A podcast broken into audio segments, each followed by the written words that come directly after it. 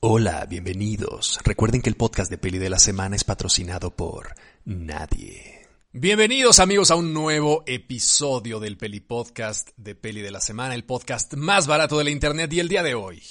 El día de hoy, el día de hoy es domingo 14 de febrero, el día de los cursis, el día del amor, el día de la amistad, uno de los días más francamente, eh, ¿cómo llamarlo? Uno de los días más francamente este, artificiales que ha generado la, cultura occidental, porque eh, no es que yo sea marxista ni comunista ni como el niño este de 16 años que nos enseña eh, lo que significa el, el, comunismo y el capitalismo en Instagram, pero eh, pues la verdad es que sí es cierto que pues es un día bastante artificial. O sea, la fecha de San Valentín y su asociación con el amor y la amistad en realidad están diseñados para que compremos chocolates y para rehabilitar la industria de los bombones con forma de corazones. Entonces, este, pues nada, pero el, el hecho es que es así. Y el día de hoy, el día de San Valentín, normalmente lo que solemos hacer es ver películas de amor. Pero propongo que el día de hoy sea como una especie de rebelión cultural en la que en lugar de ver películas de amor, no veamos películas de amor, o más bien veamos películas de amor, pero películas de amor que nos destruyan por dentro. Y no cojamos el único día del año en que el capitalismo salvaje nos exige coger. Es el único día en que nos dicen que tenemos que coger. Pues como rebelión, cojamos los otros 364 días del año, pero no este.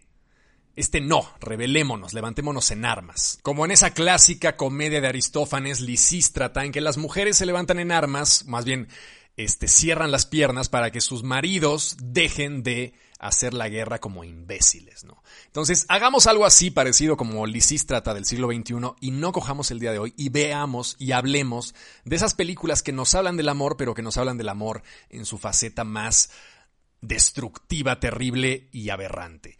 Yo les propuse en Peli de la Semana cuatro películas que a mí me parece que son grandes películas sobre esa parte del amor que destruye por dentro. La destrucción del amor puede ser resumida en cinco películas que yo les propuse en Peli de la Semana, en un post que les dejé ahí, que son cinco películas para no coger el día de San Valentín.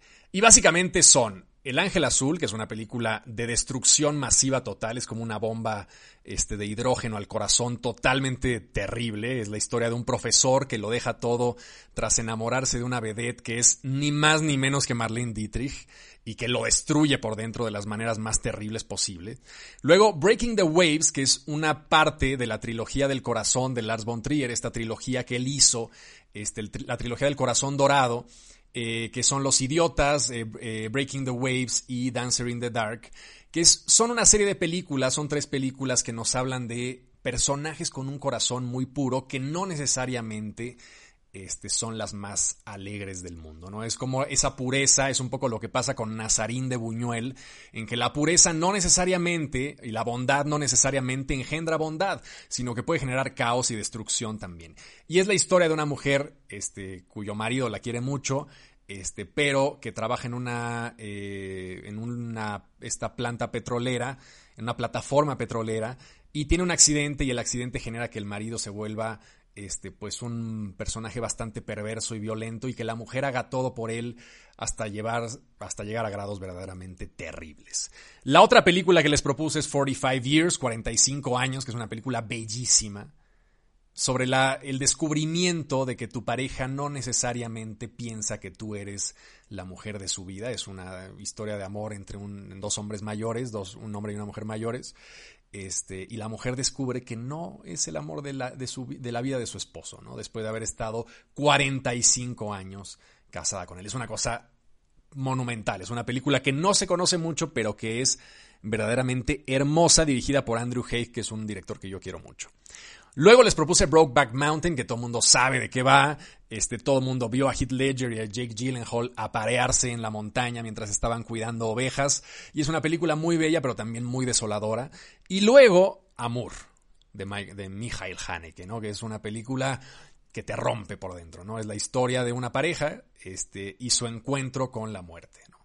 Es una película muy densa, muy bella y muy destructora también. Entonces yo les pregunté en una historia del Instagram cuáles eran las películas que a ustedes personalmente los habían destruido por dentro, las películas que tuvieran que ver evidentemente con amor, pero con esa parte del amor que nos duele, ¿no? Que nos rompe por dentro. Entonces, llegamos, evidentemente hay un sesgo, digamos, a una serie de películas. Una serie de películas dentro de las que ya me lo sospechaba yo, pero lo volví a confirmar. Hasta arriba, hasta arriba, hasta arriba de las películas que me propusieron está Blue Valentine. Y lo entiendo perfectamente porque a Blue Valentine le debemos el hecho de haber conocido a Ryan Gosling en una faceta que no fuera su faceta de The Notebook, que es una película que yo personalmente abomino y que me parece indignante y terrible. Y este, vamos, es que se, o sea, me acuerdo de ella y me da una grima que me dan ganas de matarme. Esta cosa del Alzheimer y todo, y con la manita. O sea, realmente The Notebook es una, es una de las pocas películas que genuinamente desprecio. Y Ryan Gosling, que es un tipo que yo quiero mucho, está o ha protagonizado, irónicamente, dos películas que yo desprecio mucho, que son The Notebook y la otra que es La La Land, ¿no? Que es otra película que también mencionaron bastante. Este, que, que me parece una película muy sosa, muy predecible, muy cliché, muy, muy Hollywood, pero como queriendo ser Hollywood antigua, pero chafa, como en, eh, y luego además un tipo blanco salvando el mundo del jazz porque encuentra la clave para poder poner un negocio de jazz y que la gente lo escuche, y luego toda esta fantasía. Realmente, lo único que sí es notable de la película de La La Land, que es una película que además dirige este Damien Chazelle, que es un tipo que yo aprecio y que me parece que es un que es un director valioso porque vi Whiplash y me gustó mucho. Este, pero, pero Chazelle lo que sí hace muy bien es el cierre de la película, que es este cierre un poco hasta cierto punto tristón en el que los dos amantes se vuelven a encontrar después de un epílogo muy bonito de sombras en donde vemos como la historia repitiéndose y avanzando y, es un juego de cámara muy padre y, realmente como que es un resumen de toda esta historia romántica y bella que vimos que no, no me parece nada bella pero a mucha gente sí. Y es un buen cierre. Y cierra como por todo lo alto y consigue hacer cosas que toda la película no logró hacer pero bueno, en fin, a lo que voy es, mencionaron mucho Blue Valentine, que es una película protagonizada por Ryan Gosling, que es el novio de América. Este, y creo que es dentro de sus participaciones en películas románticas, creo que es la más afortunada.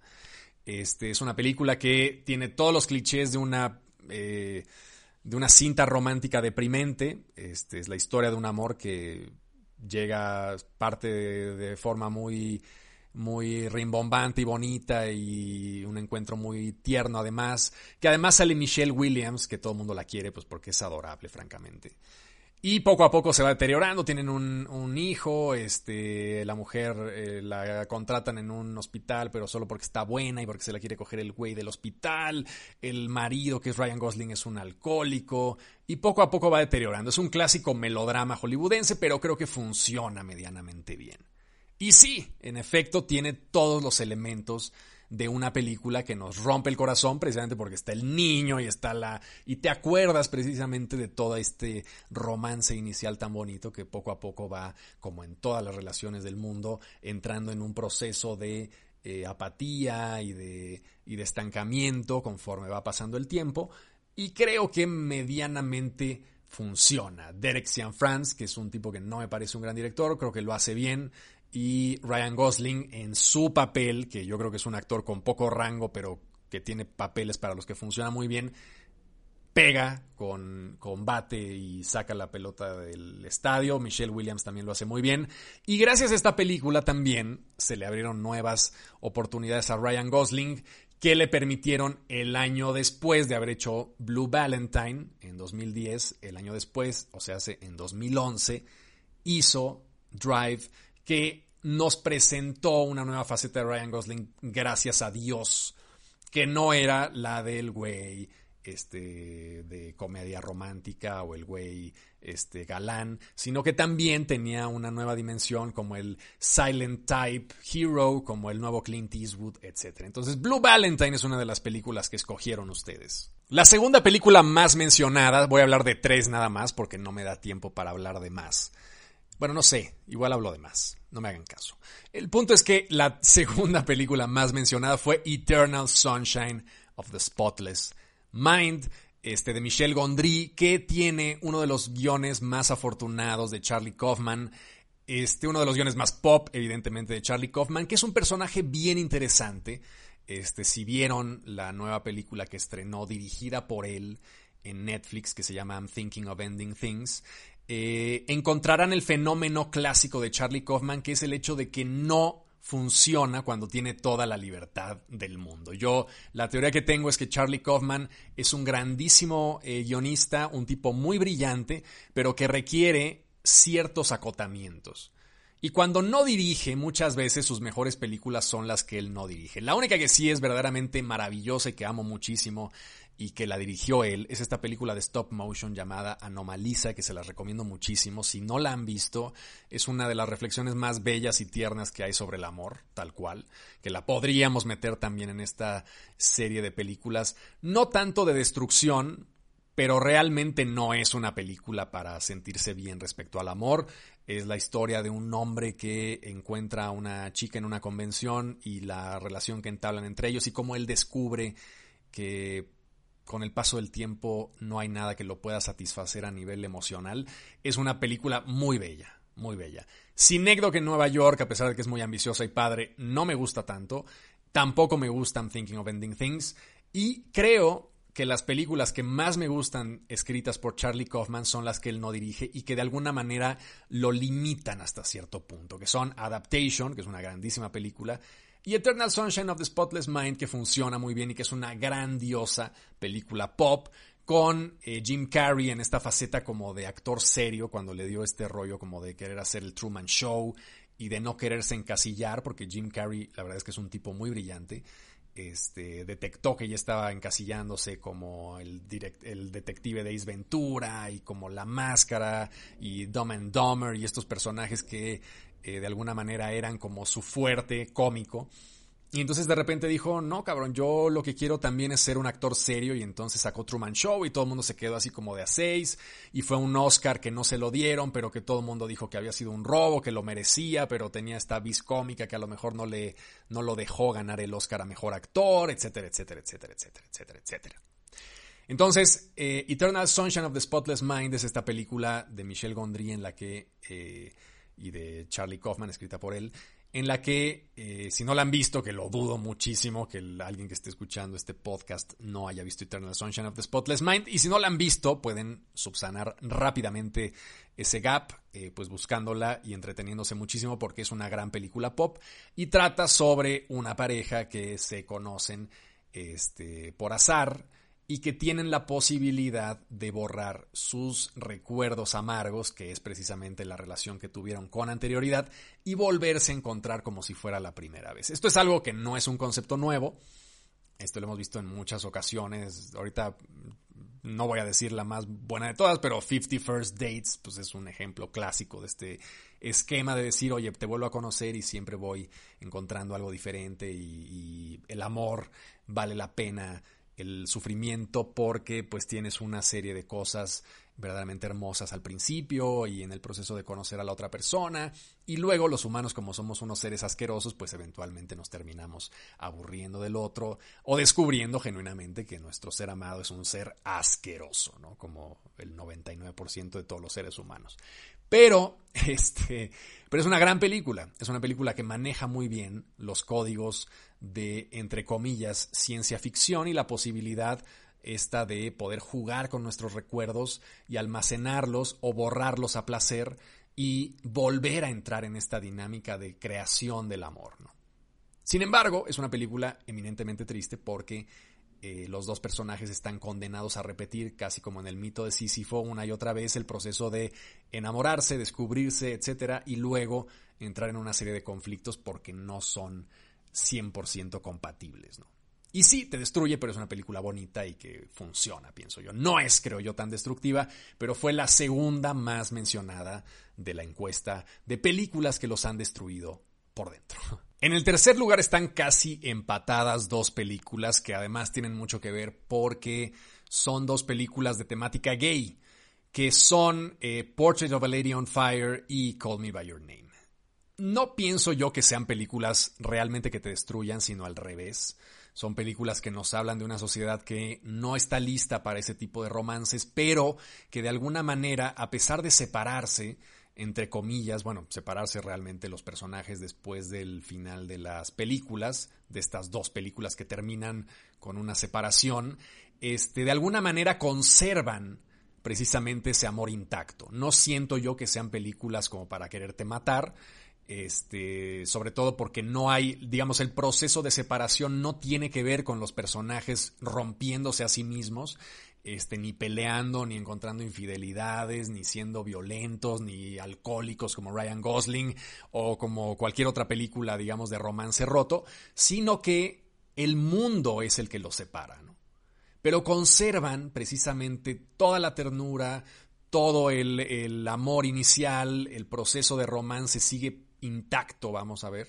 Y entonces, este, no siento yo que sean una serie de películas como de ruptura violenta y que, te, y que cuando acabes no puedas coger, porque básicamente nuestro, la intención, digamos, de esta, de este top de películas o más bien de estas películas que yo les pregunté, eran películas que fueran tan devastadoras que no, que no te dieran ganas de coger. Cuando yo veo Call Me By Your Name, cuando acabo de verla, sí puedo coger después de verla. me parece una película tierna e incluso es, es como para coger así eh, bonito. Y lo mismo con Portrait of a Lady on Fire, ¿no? O sea, son películas con las que uno no se siente impotente después de verlas, ¿no? que puede uno lograr el clímax de amor, porque finalmente son películas que, que no se rompe la, la, relación, o sea, no son películas como, por ejemplo, este Brokeback Mountain, que acaba todo hecho una mierda, este, acabas llorando, acabas destruido, lo mismo Breaking the Waves, no se te antoja tener una pareja en 20 años, ¿no? Es una cosa verdaderamente destructiva, lo mismo 45 Years, no se te antoja casarte nunca. Entonces, no van por ahí esas, esas dos películas, pero entiendo por qué las mencionan, porque son melancólicas, son películas muy eh, que tienen ese dejo de melancolía muy fuerte. Sobre las dos, vamos. O sea, como termina Call Me By Your Name, ¿no? Con esta fogata. No voy a hacer spoilers si no la han visto, pero termina con, con un close-up de uno de los protagonistas frente a una fogata, pues recordando todo esto, ¿no? Que es una cosa muy bella. Y luego eh, ¿qué puedo decir de Portrait of a Lady on Fire? El final de Portrait of a Lady on Fire sigo defendiendo que es el mejor final del 2020 por mucho, ¿no? O 2019, fue de 2019 esa película. Entonces, es, un final, uno de los finales más potentes que yo he visto en mi vida, ¿no? O sea, es verdaderamente de locura, de locura. Es un final sensorial tan potente y tan cabrón que si no han visto Portrait of a Lady on Fire, ahí sí, señores, señoras, háganlo, por favor Creo que está en Cinepolis Click, donde sea, bájenla de donde sea. No voy a hacer publicidad en ninguna plataforma, bájenla donde puedan. Pero véanla. Realmente es una película virtuosa hasta decir basta. Y me emociona mucho que Celine Siama este, va a presentar nueva película en el Festival de Berlín que ya anunciaron.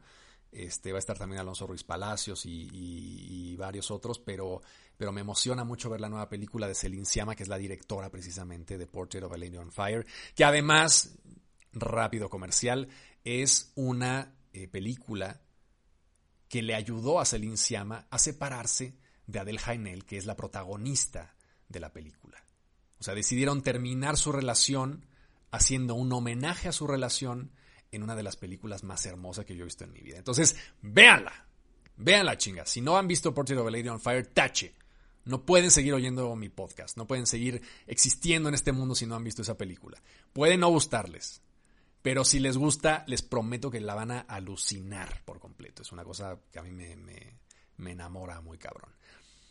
Entonces, esa fue, esas dos fueron, digamos, en un empate, la número 3 y la número 4 de las más populares que mencionaron en esta encuesta que hice. Y para cerrar con la quinta y última película, ahí sí estoy de acuerdo. Estoy de acuerdo con todos los que la pusieron. Es una película que cada que la veo me rompe por dentro. Es una película, hijo, de, de destrucción total. O sea, sí, esta sí es una auténtica bomba. Este, no puede uno, ya no hablemos de coger, no puede uno existir después de ver esta película. Es una de las cosas, de una, una de las experiencias más emotivas y tremendas que puede tener uno frente a una pantalla de cine y además de las más inventivas, de las más virtuosas a nivel de diálogo, de, de construcción eh, de escena. Es una película tremendamente barata, pero tremendamente virtuosa en cuanto al guion este, que la compone.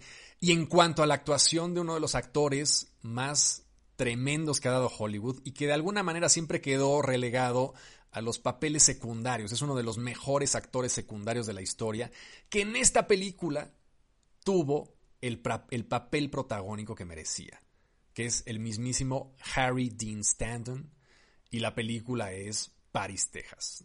París, Texas. O sea, no hay más. Es una cosa verdaderamente demoledora. La historia de un hombre el gran amor de un hombre, que es una mujer interpretada por Natasha Kinsky, que es el papel de su vida también. Que por cierto es muy evidente por el nombre, pero a lo mejor no les no lo logran conectar. Luego hay cosas que se ven muy evidentes, pero no las conectamos luego luego. Natasha Kinsky es hija de Klaus Kinski. Este actor demencial que fue como el muso de eh, Werner Herzog. Pues aquí Natasha Kinsky eh, interpreta al amor de Harry Dean Stanton en París, Texas, que es una película dirigida por Wim Wenders. Wim es la obra cumbre, bueno, no sé si sea la obra cumbre, pero es una de las películas que más me gustan de la filmografía tan cabrona que tiene Wim Wenders, que es el director de Las Alas del Deseo, el director de Pina, que es uno de los mejores documentales de la puta historia y que yo tuve la suerte de verlo en 3D en la Cineteca, cuando el 3D estaban, cuando los directores, digamos, entre comillas, de arte, que es un término que me parece ridículo, pero pues, para que me entiendan, este, el, eh, cuando los directores de cine de autor estaban tratando de jugar con el 3D, sacó Godard eh, Adiós al lenguaje, que es una película muy brillante en cuanto a su uso del 3D, eh, que te mete cosas verdaderamente demenciales como el hecho de que como para hacer la estereoscopía del 3D requieres una cámara con dos lentes ligeramente separados, este de repente el hijo de puta de Godard lo que hace es uno de esos dos lentes mandarlo a dar vueltas mientras que el otro está fijo y cuando ves aquello en una pantalla grande en 3D pues prácticamente el cerebro te estalla. Este, y es un efecto bien interesante. Es una búsqueda estética muy padre. Si pueden ver a Dios al lenguaje en algún momento en 3D, se los recomiendo. Y el otro gran esfuerzo en 3D fue este documental de Pina Bausch, que es una de las grandes coreógrafas alemanas, probablemente la más grande coreógrafa alemana de danza contemporánea que existió jamás. Este, y Kevin Benders le hace un homenaje a punto de morir. Bueno, él no sabía, dijo, voy a hacerle un homenaje a mi amiga Pina y poco antes de terminar la película, de hecho, no sé si poco antes de empezarla o en el proceso de filmación o poco antes de terminarla, ella muere. Entonces la película se convierte como en este monumento póstumo de la obra de una de las grandes coreógrafas de la historia del mundo. Entonces, ese Wim Wenders es el que dirige París, Texas, eh, que es la historia de un hombre que intenta volver a contactar al amor de su vida, eh, que tiene un hijo con ella, y no les voy a contar nada más, porque es una de las películas de amor más delicadas y terribles y tristes y melancólicas que van a poder ver en su vida y es una de esas películas que más vale eh, llegar a ellas lo más virgen posible. O sea, sepan, si no la han visto, sepan que es una de las mejores películas de la historia. Se ganó la Palma de Oro en el Festival de Cannes. Wim Wenders se llevó el BAFTA Mejor Director por la película también. Y los Oscar ¿Por qué hablamos de los Oscars? Cuando hablamos de buen cine no lo entiendo, pero los Oscars no la nominaron a nada, eh, eh, eh, este, obviamente, pues porque son los premios que son. Pero es una de las grandes, grandes, grandes películas de la historia, se las recomiendo mucho. Este, búsquenla, googleando se llega a Roma y seguramente la van a encontrar en algún lado, en alguna plataforma. Creo que está en Movie, ahora que lo pienso, está en Movie. Si ustedes tienen esta, este, esta plataforma de streaming buenísima que se llama Movie, que además ahí acabo de ver una película espectacular del año que, se llama Beginning del 2020, que seguramente estará en mi lista del top del 2020. Es una película de, de Georgia, que es un país ahí diminuto en el, eh, por la zona del Mar Negro y que vale muchísimo la pena. Entonces, si no tienen movie, eh, chequen eh, cómo contratarlo y vean ahí París, Texas, de Wim Wenders, que es la gran película de Wim Wenders junto con Las Alas del Deseo, junto con Pina, y véanla. O sea, no se van a arrepentir, se los prometo. Y lo que sí es que esta sí los va a demoler por dentro. Es una película muy bella, pero muy terrible, sobre amor filial, sobre amor de pareja y sobre cosas que no podemos ni siquiera alcanzar a comprender de ese estado de completa infatuación que es el amor humano. Entonces, Vean estas películas, este, me gustó la selección que hicieron, eh, son grandes películas todas las de las que hablamos el día de hoy, las que les puse en el post de la peli de la semana y las que me sugirieron ustedes también son grandes películas sobre el amor, desde el rango de melancolía y tristonería hasta realmente eh, rangos de destrucción total como la de Wim Wenders. Entonces, les mando un abrazo, nos vemos la siguiente semana con otro tema que ya no tendrá que ver con una fiesta del capitalismo ramplón, pero que tendrá que ver con más chismes que a lo mejor son más ramplones que esta fiesta del capitalismo ramplón. Los quiero, les mando un abrazo, hasta la próxima semana. Este fue el podcast de Peli de la Semana, el podcast más barato de la Internet. Y recuerda, el podcast de Peli de la Semana es patrocinado por nadie.